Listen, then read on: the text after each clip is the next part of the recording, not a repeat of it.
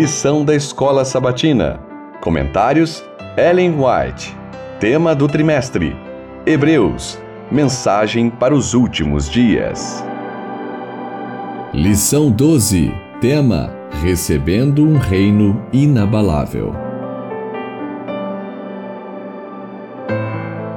Quarta, 16 de março. Um reino inabalável.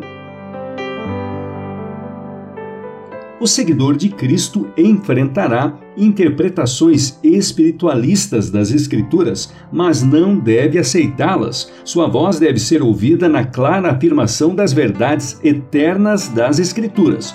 Conservando os olhos fixos em Cristo, deve avançar com firmeza no caminho estabelecido, rejeitando todas as ideias que não estejam em harmonia com seus ensinos. A verdade divina deve ser o objeto de sua contemplação e meditação. Deve considerar a Bíblia como a voz de Deus falando a ele diretamente. Dessa forma, encontrará a sabedoria que é divina. O conhecimento de Deus, como revelado em Cristo, é o conhecimento que todos os salvos precisam ter. É o conhecimento que atua na transformação do caráter recebido na vida, recriará o ser à imagem de Cristo.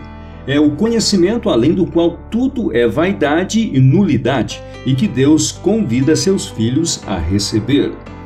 Em cada geração e em cada terra, o verdadeiro fundamento para a edificação do caráter tem sido o mesmo, os princípios contidos na palavra de Deus. A única regra certa e segura é fazer o que Deus diz. Os preceitos do Senhor são retos. Salmo 19:8. E quem age assim não será jamais abalado. Salmo 15, verso 5, Atos dos Apóstolos, página 301. Os que são participantes da natureza divina não cederão à tentação. O inimigo está trabalhando com todo o poder para vencer os que se dedicam a viver a vida cristã aproxima-se deles com tentações na esperança de que cederão a elas. Assim espera poder desanimá-los. Mas os que firmaram os pés na rocha eterna não cederão às suas artimanhas. Vão se lembrar de que Deus é seu Pai e Cristo é seu auxiliador. O Salvador veio ao mundo para trazer a toda pessoa provada e tentada força para vencer, assim como ele venceu. Eu conheço o poder da tentação, sei dos perigos que se acham no caminho, mas sei também que, para os que estão lutando contra a tentação, foi providenciado poder suficiente para qualquer emergência.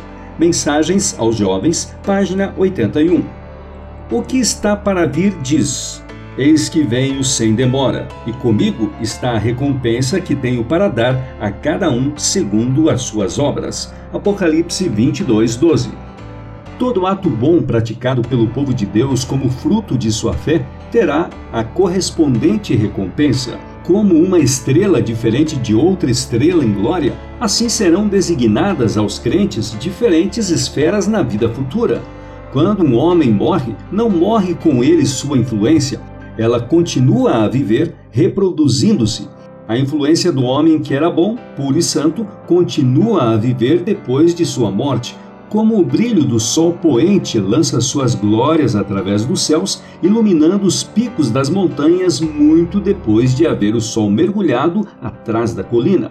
Assim, as obras do que é puro, santo e bom refletirão sua luz quando ele não mais viver para falar e agir por si mesmo suas obras, suas palavras e seu exemplo viverão para sempre. O justo ficará em memória eterna.